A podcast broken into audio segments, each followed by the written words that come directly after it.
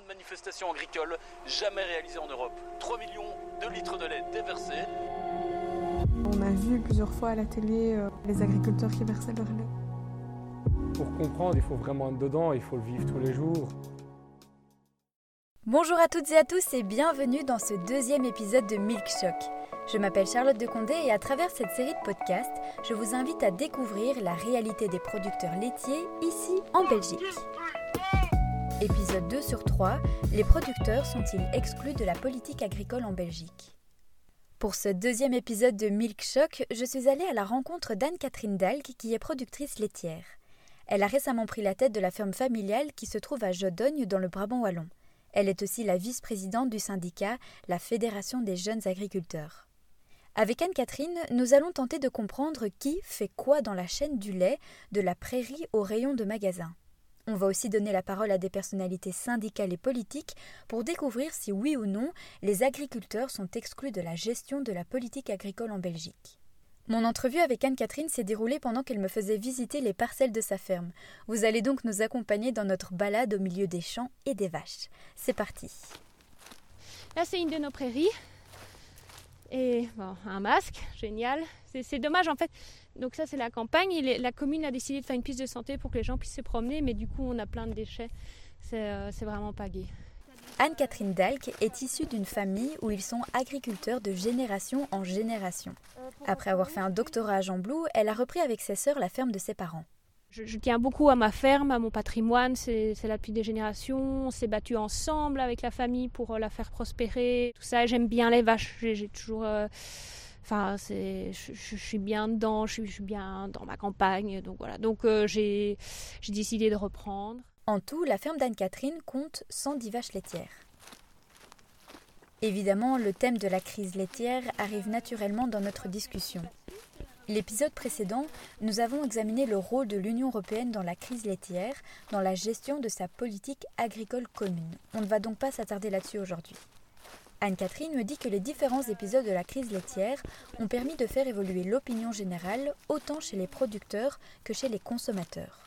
Avec euh, le Covid, euh, les marchés ont été un petit peu bousculés et du coup le prix du lait qui se maintenait plus ou moins enfin c'est pas rémunérateur, mais allez, c'est pas la cata, euh, a un peu descendu.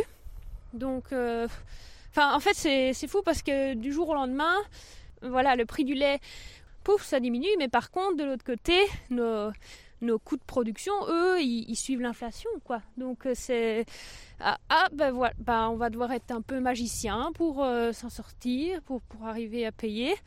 Alors on nous dit, bah il faut faire des réserves quand le prix est bon pour combler quand il est mauvais. Le problème, c'est que on n'a jamais vraiment tellement eu un prix tellement bon que pour, euh, que pour faire ça. Une étude du groupe de pression Office européen du lait explique qu'en moyenne en 2017, produire un litre de lait en Belgique coûtait environ 42 cents au producteur. Or, le lait à l'époque était vendu à 35 cents le litre. Pourtant, Anne-Catherine me dit que si elle vendait son litre de lait à 35 cents, ça lui permettrait d'être quand même rémunérée correctement. Au moment où je l'ai rencontrée en novembre, elle vendait son litre de lait à 29 cents. Anne-Catherine me dit que les producteurs sont payés moins cher aujourd'hui que dans les années 80. Comme si l'inflation, donc l'augmentation générale des coûts, n'était pas prise en compte depuis 40 ans dans le prix de vente du lait. C'est à partir de ce constat que la Fédération des jeunes agriculteurs a lancé sa campagne Les dindons de la farce. Nous, on voulait juste le dire. Voilà, euh, nous, euh, vous payez plus cher, euh, nous, donc voilà, on est un peu les dindons de la farce. Qu'est-ce qui se passe? On aimerait bien régler cette situation. On, a placardé ces images pour un peu faire réfléchir les autres maillons de la filière, et du coup, on a eu des réunions avec les transformateurs, avec les distributeurs, et chacun dit que c'est la faute de l'autre, et alors nous, on est là, mais euh, oui, mais en attendant, vous, vous avez votre réalité, vous la répercutez sur le maillon d'avant. Et puis nous, on est là à la base, et eh ben nous, on ne sait pas le répercuter sur euh, euh, les gens qui, qui nous vendent des intrants, le prix des terres. Et donc nous, on est au milieu et enfin oui, on, on, est un peu le ressort, quoi. Mais, mais le ressort, il est compressé à Mac là. La Fédération des jeunes agriculteurs a donc rencontré des chefs de parti et des ministres qui se sont montrés ouverts à travailler pour plus de transparence et une meilleure rémunération des producteurs. Alors, Anne-Catherine parle de chaîne. Grosso modo, voici le schéma le plus courant. D'abord, il y a la vache. Elle produit du lait pour nourrir son veau.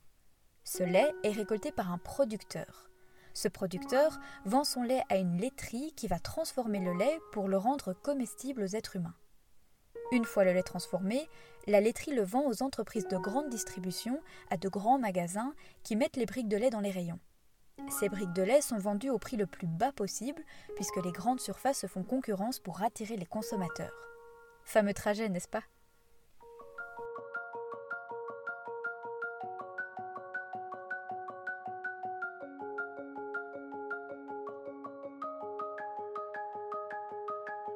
Au-delà de cette chaîne de production, il y en a une autre, la gestion politique, même si on peut plus parler de pyramide politique. Au sommet, il y a l'Union européenne qui donne un cadre avec la PAC. Ensuite, il y a le gouvernement national, mais ce sont surtout les régions qui sont compétentes en matière d'agriculture chez nous. Elles se chargent d'appliquer les recommandations européennes. En Wallonie, c'est le ministre Willy Borsu qui est en charge de ce portefeuille. En somme, l'agriculteur se trouve en bas de l'échelle, alors que c'est un des premiers maillons de la chaîne.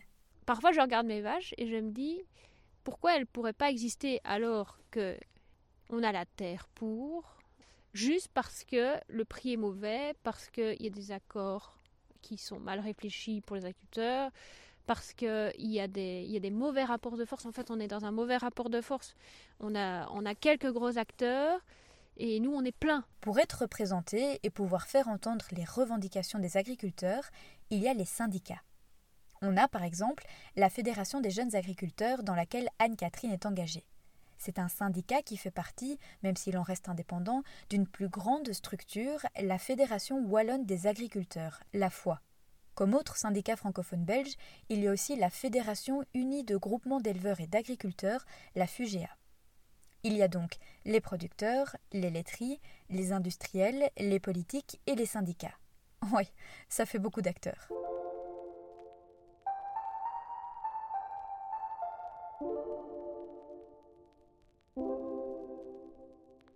Souvenez-vous, la semaine dernière, nous avons rencontré Guy Franck, producteur laitier pensionné. Il nous partageait qu'il trouve que les agriculteurs n'étaient pas vraiment inclus dans la politique agricole, ni à la table des négociations avec les syndicats, ni à la prise de décision avec les politiques, alors qu'ils sont les premiers concernés. Il n'est pas le seul à le penser. J'ai donc voulu confronter les syndicats et les politiques à cette critique. Voici leur réponse. Alain Mazur, directeur opérationnel de la Fédération wallonne de l'agriculture, la FOI. Je vous dirais très clairement que c'est totalement faux, en ce qui concerne la foi en tout cas, et je pense que c'est le cas également des autres organisations. Il y a euh, quasiment systématiquement un binôme entre un permanent qui gère le dossier et un agriculteur responsable dans le mouvement. En outre, avant de prendre des positions, nous avons des discussions, des réunions dans les commissions spécialisées dans lesquelles les agriculteurs ou le représentant agriculteur sont systématiquement concernés. Et, les, discussions au plus haut niveau avec les ministres, c'est la présidente et le secrétaire général euh, d'autres spécialistes ou d'autres agriculteurs qui participent à ces discussions. Donc voilà, pour moi, c'est une critique qui euh, euh, est totalement infondée. David Pierrard, producteur de lait et vice-président de la FUGEA. La question est évidemment judicieuse. Ben, je ne peux pas présumer de ce que les gens pensent, de ce que l'on applique, mais c'est peut-être un point de vue euh, qu'on ne voit pas si on n'est pas intégré dans les discussions. Mais euh, moi, ce que je constate de mon côté, c'est évidemment ça qu'un certain nombre de producteurs ont l'impression qu'ils ne sont pas représentés, or on défend leurs intérêts. De l'autre côté, ils ont souvent peu de reconnaissance pour les gens qui s'investissent et qui veulent les représenter. Euh, mais sans doute est-ce dû à un problème de communication? D'un autre côté, il faut aussi savoir de quel côté on se positionne pour savoir quels intérêts on veut défendre. Maintenant, la porte est ouverte évidemment à tous les gens qui veulent s'investir et la tâche est ardue. Il y a beaucoup de travail, beaucoup de choses à suivre et nous en avons besoin qu'il y ait encore des gens qui puissent euh, représenter les secteurs.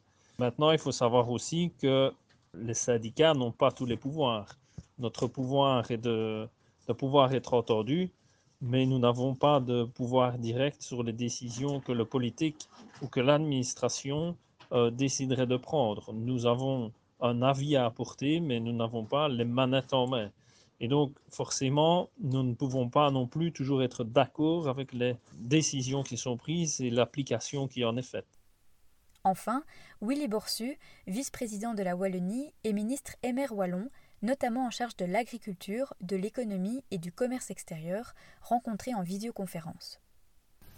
franchement, je n'ai pas ce sentiment. Euh, d'une part parce que nous sommes un territoire qui est même s'il est, grand dans notre cœur, mais nous sommes tout de même un territoire qui, en termes d'espace géographique, est relativement limité. Donc, les contacts, même les contacts assez directs avec les producteurs, avec les plus petites fermes, les plus grandes, avec les acteurs, sont très nombreux, en ce compris à mon niveau.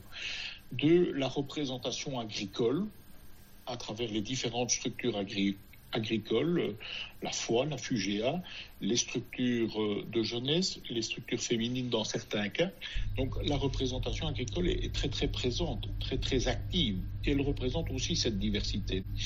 Le troisième, c'est que cette concertation avec les organisations agricoles est une concertation qui s'exerce, mais vraiment, si je puis dire, au, cœur euh, de la préparation de la décision politique et très en amont de celle-ci. Je pense qu'il y a toujours le sentiment euh, du petit qui se sent moins entendu, qui dit non, non, ce sont les, les plus grandes exploitations que l'on voit, ce sont les, les patatiers, les céréaliers ou d'autres encore, mais je, n'ai pas ce sentiment euh, vraiment en, ce qui me, en ce qui me concerne. Alors, vous vous doutez bien que je ne les ai pas contactés pour poser uniquement cette question. D'abord, j'ai demandé à chacun des deux syndicats ce qui les distingue l'un de l'autre. Parce qu'au fond, on pourrait se dire qu'il vaut mieux être unis pour défendre d'un seul bloc les agriculteurs, non? Pourquoi se diviser? Alors la FUGEA, se positionne sur un paysage essentiellement wallon pour l'instant. Alors de dire que nous sommes euh, euh, différents des autres syndicats majoritaires, ben, c'est en tout cas notre objectif qui est euh, différent d'un des plus grands syndicats du pays ou des deux plus grands syndicats du pays.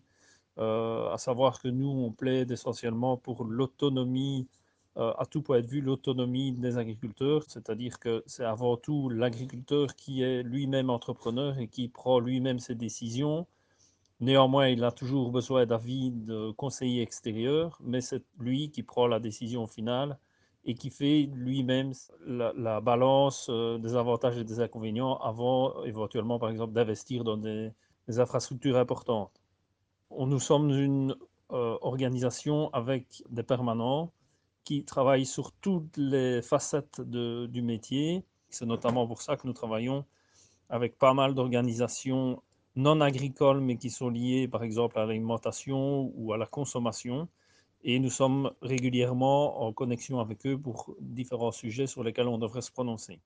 Ce qui euh, nous différencie, je pense, euh, c'est peut-être dans la manière de, communiquer. Euh, je crois que du côté de la foi, en tout cas, nous essayons d'analyser de manière la plus précise et la plus complète possible chaque dossier avant de communiquer, on essaye d'éviter au maximum la réaction euh, trop impulsive. On essaye aussi d'être beaucoup plus euh, prudent par rapport à des alliances avec des ONG environnementalistes ou quasiment parfois à, la, à certaines productions. Je pense à des mouvements végans et autres qui ont parfois des positions extrêmes, même si euh, on travaille de façon très précise et très complète également sur les aspects environnementaux. On est tout à fait ouvert et même très euh, penché sur euh, cette problématique. Mais je dirais que de façon plus précise, on, essaye aussi de défendre un peu les intérêts de tous les agriculteurs. C'est-à-dire qu'a priori, il n'y a pas de mauvais agriculteurs. Que ce soit des petits agriculteurs qui travaillent plus au niveau entre guillemets local du circuit court ou de, gros agriculteurs qui travaillent essentiellement euh, avec des entreprises euh, euh, ou du négoce à plus grande échelle et qui visent plus le, marché européen ou, les exportations, ça c'est leur problème et nous, a priori, nous n'avons pas de, de préférence. Donc voilà, c'est parfois difficile d'ailleurs de devoir prendre des positions qui ne sont jamais des positions euh, euh, uniquement euh, émanant d'un groupe ou d'un groupe spécialisé d'agriculteurs, mais qui sont des positions moyennes. Donc voilà, on essaye d'être assez représentatif de la, de la moyenne de euh, cette euh, population agricole wallonne, tout en ayant des réflexions très pointues secteur par secteur. Nous sommes en lien étroit avec les consommateurs, avec un certain nombre d'organismes de ce qu'on appelle la société civile, et aussi notamment, par exemple, avec des organismes tels que les ONG, qui sont actifs sur d'autres continents, par exemple, parce que nous estimons que nous voulons produire pour un territoire et que nous devons éviter au maximum de pénaliser l'agriculture d'ailleurs et aussi au maximum de euh, faire voyager euh, des denrées alimentaires à travers le monde parce que nous estimons que produire local, c'est aussi pouvoir, les consommer, euh, de pouvoir le consommer localement. En général, les relations sont bonnes, y compris avec la FUGEA. Nous essayons d'ailleurs d'avoir le maximum de positions communes sur des grands dossiers, comme par exemple la, politique agricole commune, euh, la, nouvelle PAC pour 2023 que l'on est en train de, préparer et de discuter de manière intensive euh, plusieurs fois par semaine avec l'administration wallonne. Donc, euh, je vais dire que de façon générale, ces relations sont, allez, relativement bonnes et puis elles restent quand même un petit peu, je vais dire, non pas conflictuelles, mais on reste des concurrents sur le terrain et donc on a parfois euh, des avis qui ne sont pas toujours les mêmes sur tous les points et donc on défend également, on est amené à devoir défendre, argumenter euh, euh, ces avis quand ils ne sont pas les mêmes. Voilà, mais et tant mieux pour l'agriculteur moyen, en tout cas wallon, qui soit membre chez nous ou dans une autre organisation, c'est qu'on arrive à, les défendre de la meilleure manière possible. Donc au niveau du fond, ils sont sur la même longueur d'onde. Autant David Pierrard qu'Alain Mazur me disent que les agriculteurs travaillent sur un marché globalisé hyper tendu où ils essayent de s'imposer au milieu de fermes toujours plus grandes qui emploient toujours moins d'agriculteurs. Une situation vulnérable renforcée avec la crise sanitaire. C'est donc au niveau de la forme qu'ils sont différents. La foi se distingue de la FUGEA car elle est ce qu'on appelle un syndicat majoritaire. C'est une plus grande organisation qui est présente sur tous les niveaux de la pyramide politique européen, fédéral et régional. Par exemple, au niveau européen, elle fait partie du Comité des organisations professionnelles agricoles, le COPA, un groupe de pression qui représente les agriculteurs européens auprès des institutions de l'Union européenne. La foi possède plusieurs branches, qui incluent notamment, comme on l'a dit, la Fédération des jeunes agriculteurs ou alors l'Union des agricultrices wallonnes. La FUGEA, elle, a une plus petite structure. Elle se distingue surtout de la foi parce qu'elle porte une plus grande attention aux enjeux environnementaux. De manière générale, même s'ils ne sont pas toujours d'accord entre eux, les syndicats entretiennent des relations cordiales.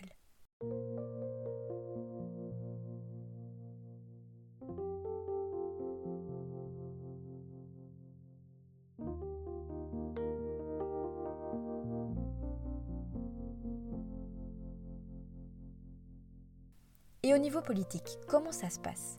Après tout, la Belgique, en tant qu'État membre de l'Union européenne, est soumise à la politique agricole commune.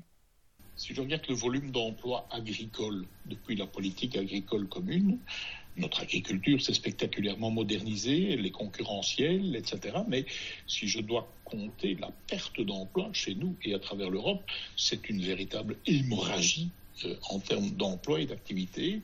Et puis la course à la croissance permanente euh, la course parfois à l'industrialisation agricole euh, est une course qui, d'une part, connaît ses limites, sans quoi nous n'aurons à l'avenir, si j'en crois certains, que des, usines agricoles. Ce n'est pas le modèle agricole que je plaide, ce n'est pas le modèle agricole que nos concitoyens, et ce n'est pas le modèle agricole que les, hommes et les femmes de la terre souhaitent.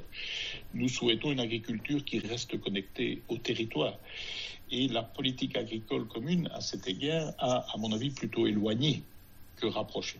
Willy Boursu est en charge de l'agriculture en tant que ministre wallon depuis 2019. Avant cela, il était ministre fédéral de l'agriculture sous le premier gouvernement Michel. Ça fait donc un petit moment qu'il s'occupe de la thématique. Il m'explique qu'il n'était pas un partisan du fait de supprimer les quotas de production en 2015, même s'il comprend la volonté de certains pays comme le Danemark ou les Pays-Bas de rendre les produits agricoles européens toujours plus attractifs à l'international et donc d'être toujours plus compétitifs. Il me dit que faire confiance à l'autorégulation du marché en levant les quotas de production et donc se soumettre à la volatilité des prix, c'est prendre un risque destructeur pour les agriculteurs. D'accord, mais en attendant, on a vu les répercussions économiques lourdes sur le marché du lait.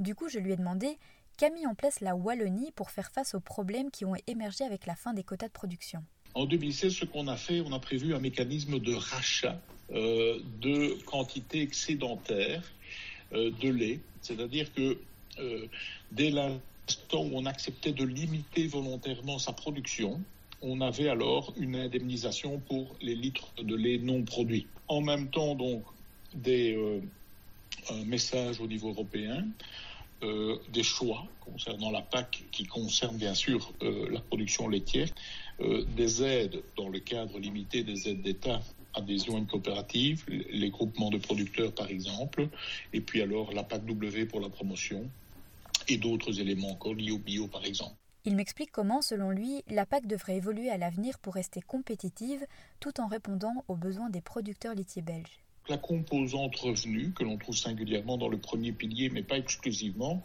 est une composante, qui doit absolument être beaucoup plus prise en compte. Deux, il faut une forme d'équilibre. Euh, très légitimement, la préoccupation de transition, de résilience, la préoccupation environnementale est fortement émergente. Et il faut qu'elle le soit.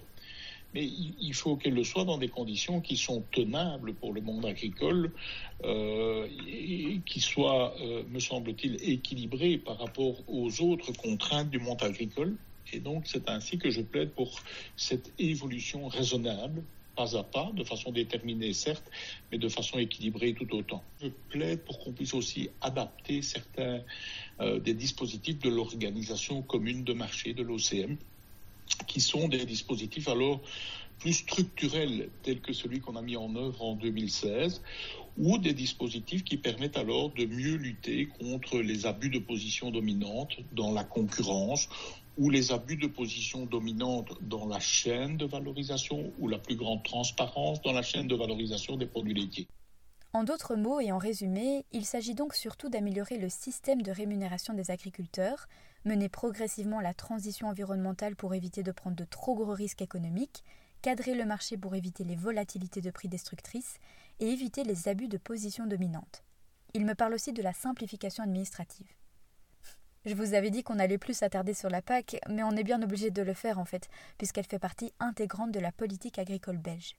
En tant que ministre wallon de l'Agriculture, Willy Borsu me dit qu'il ne peut pas balayer les plus de 2 milliards d'euros alloués à la PAC. Il me dit que même s'il est nuancé sur la PAC, ça ne veut pas dire qu'il n'est pas un acteur du changement. Mais est-ce suffisant? Mais en fait, on est tellement longtemps là-dedans à cause du système. Et ce système a cassé, a changé, c'est très difficile. Et donc les politiques, ils disent oui, on veut faire quelque chose, mais en fait, euh, c'est des changements en profondeur qu'il faut faire. Donc voilà, il y a parfois des petites victoires, il y a parfois des politiques qui nous disent oui, oui, et puis finalement, euh, voilà. Hein. Bon, il y en a quand même qui sont volontaires, qui, qui font bouger les choses. Dans, les différents ministres qu'on a déjà eus, euh, il y en a qui font bouger les choses, mais au final, on est toujours dans la même merde, quoi. C'est ça qui est un peu allez, en étant vice-présidente, je me rends compte des, petites victoires qu'on a, on est là, on dit quelque chose, et ben, grâce au fait qu'on a dit ça, la situation n'a pas été pire. Mais on est toujours dans une situation qui n'est pas bonne.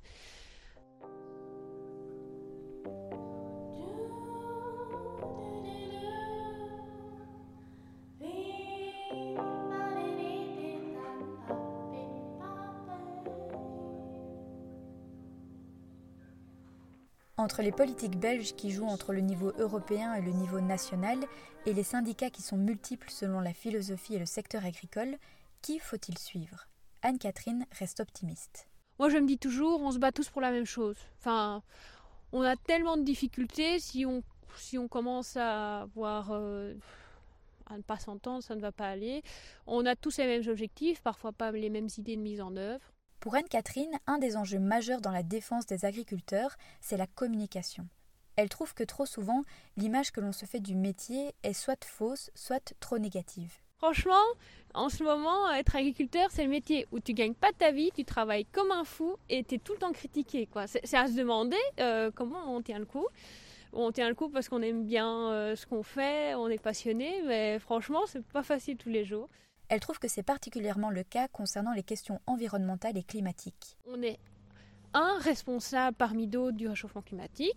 On est responsable de 14% des émissions à gaz à effet de serre euh, pour la Wallonie, euh, enfin voilà, il y, a quand même 86 autres qui sont d'autres. Alors je dis pas, hein, euh, on peut faire à, notre niveau des choses et on, va le faire. et on est en train de le faire, mais bon, hein, il faut. Et puis on est des pollueurs, on, tue les gens avec nos pulvérisateurs, alors que euh, on est hyper contrôlé, les, doses qu'on met elles sont hyper régulées. Il y a un gros effort qui est fait de notre part. On continue, enfin la recherche se part vraiment vers euh, se passer de produits phyto, donc on a de plus en plus d'outils, d'itinéraires techniques pour arriver à s'en passer. Mais du jour au lendemain, on ne peut pas comme ça euh, tout changer. Enfin, on est dans la transition, les jeunes agriculteurs, les agriculteurs, et les jeunes plus particulièrement parce qu'on on est au début de notre carrière, on est dans cette transition, mais faut arrêter de taper dessus. Euh, c'est blessant et limite ça, fait pire que mieux. Oui, et puis on, dérange dans le village, on fait du bruit, on, euh, ou alors le bien-être animal. Euh, parfois, il y a des gens qui passent à votre bête, elle n'est pas bien. Et, oui, elle n'est pas bien. On a fait venir le vétérinaire. Enfin, il faut faire confiance aussi à l'agriculteur qu'on est. On aime bien ce qu'on fait, on veut le faire évoluer dans le bon sens, parce qu'on est les premiers à travailler avec l'environnement. Donc euh, on aime bien nos campagnes quand on voit la sécheresse comme ça. Ça fait trois ans qu'il fait sec, mais nos, prairies deviennent brunes. Quoi. C'est, dur à voir. Hein, euh.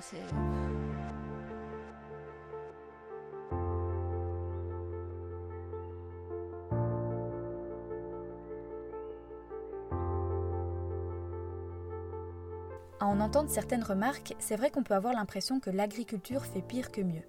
Pourtant, sans l'agriculture, on ne vit pas, puisqu'on ne mange pas.